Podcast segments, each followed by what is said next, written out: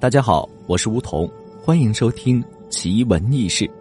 话说，我的老家在山区里，离我所在的城市相距两百多公里，好久都没有回趟家了。周末的傍晚，我就赶到了长途汽车站，回家的班车只剩下这最后一辆，而且已经缓缓启动。我赶紧拦下，要求上车。司机人还不错，可以呀，让我上车再补票。一位姑娘急匆匆的跑过来，拉着我的手说：“别坐这辆车了。”这姑娘语气很坚定，不容置疑。她的手十分的冰凉。我想问什么原因，突然发现，这女子的眼睛充满着幽怨，而且这姑娘的眼睛变得绯红绯红的，眼珠竟要凸出来，鼓的像是要裂开的气球，吓得我呆呆的颤抖。而姑娘冷冷的重复道。别坐这辆车，回家的车已经开动。姑娘跳上了车，回过身，正向我摆动着手。我不敢再看她。回家心切的我想挤进车里，双脚似灌了铅般沉重的，怎么也迈不开脚步。张开嘴，却发现怎么也说不出声音，眼睁睁的看着这辆车消失在我的视野里。我不知道我是怎么离开了车站的，家。今天是回不去了，我去找好友李凯，跟他重复了刚才发生的那一幕。李凯摸摸我的头，打趣的说道：“你发烧了吧？把脑袋烧糊涂了。”不管我怎么解释，他就是不信。这晚我失眠了。第二天，我来到车站，坐上了回家乡的车。我买了报纸，悠闲的看了起来。昨晚，由于我是开出的一辆长途客车。在高速公路上与一辆大货车猛烈相撞，客车翻下高速公路，掉进了二十多米的深沟，车上旅客无一生还。一张面目全非、血迹斑斑的客车照片，连车牌都清晰可见。我的额头上不知什么时候渗出了冷汗。车祸照片正是我昨天要坐的那辆车，惊魂未定的。把这头转向窗外，一位长发飘飘、一身白裙的姑娘，对着我微笑。这，这正是昨天不让我坐车的那个姑娘吗？顿时，我又看到那双幽怨的、雪儿变得血红的眼睛。突然，她的眼珠爆开，像射出枪膛的子弹飞出了眼眶，殷红的血随之像雾一样喷出，在阳光的映射下，映射出一道道鲜红的血带。而他的脸上剩下两个圆圆的黑洞，两股鲜血顺着面颊郁郁而出。我两眼一黑，什么就都不知道了。当我再次醒来的时候，是躺在医院的白色床单上，身边坐着一位美丽的姑娘。她见我醒来，脸上露出笑容。我不敢看她，特别是她的眼睛，我不知道会不会再看到可怕的情景。我叫狐狸，在车上跟你是邻座，看你突然昏倒，便帮忙把你送来医院了。姑娘先开口说道：“呃，谢谢。”我睡了多久？出于礼貌，我还是对她闭着眼睛说道：“已经四天三夜了，医生查不出病因。我给你准备了午餐，快吃吧。”我的确肚子有些饿了，我接过他递过来的饭菜，一扫而光，肚子饱了，这精神啊也就恢复了很多。不再去想那双可怕的眼睛。为了表达谢意，出院后我邀请狐狸一起吃饭，他没有拒绝。我们相约走进一家小饭馆，我对他说出了那天我昏倒的原因，他笑了，他说是我的幻觉，建议我去看看心理医生。时间不知不觉已经来到了十一点半了，他坚持要坐末班车回家。没一会儿，这车就来了，但是乘客并不多。他跟我道别，就准备上车，我竟然喊了声：“别坐这辆车！”狐狸愣住了：“你怎么了？”我结巴的说：“没，没什么，我我口误。”狐狸继续踏进了车门，在那一刻，我失声的大喊：“别坐这辆车！”喊完，我的双腿不停的颤抖着，冷汗已经湿透了我的全身。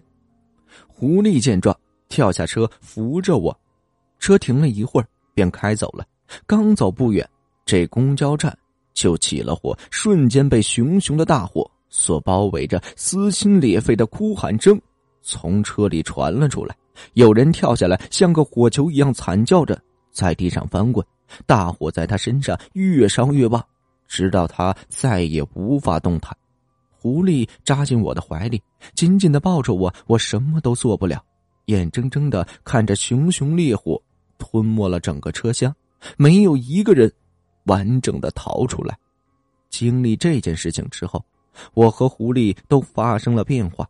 如果哪天我们没有在一起，就会精神失常、胡言乱语，甚至大白天跟梦游似的，做出些无法解释的怪事相处两年后，我们决定要永远在一起。我们把发生怪事的那天作为结婚纪念日。结婚当天，用好友李凯的车做了婚车。他这几年混得不错，赚了不少的钱。他跟我说：“这么短时间就娶到了老婆，真有你的。一会儿我得看看，看看你这媳妇儿啊漂不漂亮。着啥急？一会儿不就见着了吗？”我回答道：“婚车已经到达了狐狸家楼下停着，身披白色婚纱的狐狸下来，她步伐轻盈，美丽动人。此时我充满幸福感。李凯看见新娘。”脸色顿时煞白，表情僵硬，足足呆立了三分钟。我挽着新娘的手，在一阵的欢声笑语中，缓缓的走向婚车。我打开车门，狐狸忽然奇怪低着嗓音说道：“别坐这辆车。”我立即意识到，这车要出事赶紧对着呆立一旁的李凯说道：“我们坐另外一辆车，别问原因，这车你也不要开了。”李凯没有回应。突然，他不知道从哪儿拿出一把匕首，猛地刺向自己的眼睛，他的眼珠爆了出来，车窗上被射出的血溅洒的到处都是，他的两颗眼珠顺着玻璃滚落了下去。他接着不停用匕首扎在胸口、腹部，整个人肉模糊的都看不清楚。我静静的站在一旁看着这一切，竟然没有一丝害怕。最后离开。倒在地上，喃喃低语说道：“报应，报应啊！终于报仇了。”狐狸说：“我问他报什么仇？”他竟然吃惊的望着我说：“你在说什么呀？”我看着周围，我和狐狸都坐在了这车里，开车的李凯也是完好无损。刚才发生的一切，原本都是我的幻觉呀！下车，快下车！李凯一脚踩住刹车。命令我们下车，我和狐狸顿时感觉莫名其妙，于是我俩对视了一眼，默默的走了下去。李凯却急速把这车开到了附近的轻轨上，被疾驰飞来的列车连人带车撞了个粉碎。狐狸大叫了一声“姐姐”，就昏了过去。狐狸整整昏睡了四天三夜才醒过来。我问他到底发生了什么，狐狸哭喊着告诉我，说他有个姐姐。叫胡琴，一次加班夜归的胡琴坐了一辆出租车回家，后来出租车和一辆大货车相撞，发生了事故，出租车司机当场死亡，姐姐双眼被这碎玻璃给刺穿了，身上多处骨折，而货车司机弃车逃了。警察说，如果及时救治，姐姐是能够保住性命的。姐姐死了两年，但肇事司机一直都没有找到。两年前认识了你，我知道姐姐的仇终于可以报了。我明白了，李凯两年前还是个开货车的司机，自从他说货车被他卖了之后，才转型做起了生意。姐姐什么时候出的事儿？我问道。两年前的一个周末，狐狸哭着回答。我回忆着，那正是我见到一双可怕眼睛的那一天。一年后。我和狐狸有了一个可爱的宝宝，我们一家三口来到长途汽车站，准备呀回这老家去探亲。刚准备上车，狐狸怀里的三个月大的宝宝悠悠的发出了声：“别坐这辆车。”如果您觉得本书播讲的还算不错的话，欢迎您订阅和打赏。您的订阅和打赏是我前进的动力。想要了解更多关于奇闻异事的故事，欢迎您添加我的个人微信“梧桐说一二三”，梧桐说的全拼外加一二三。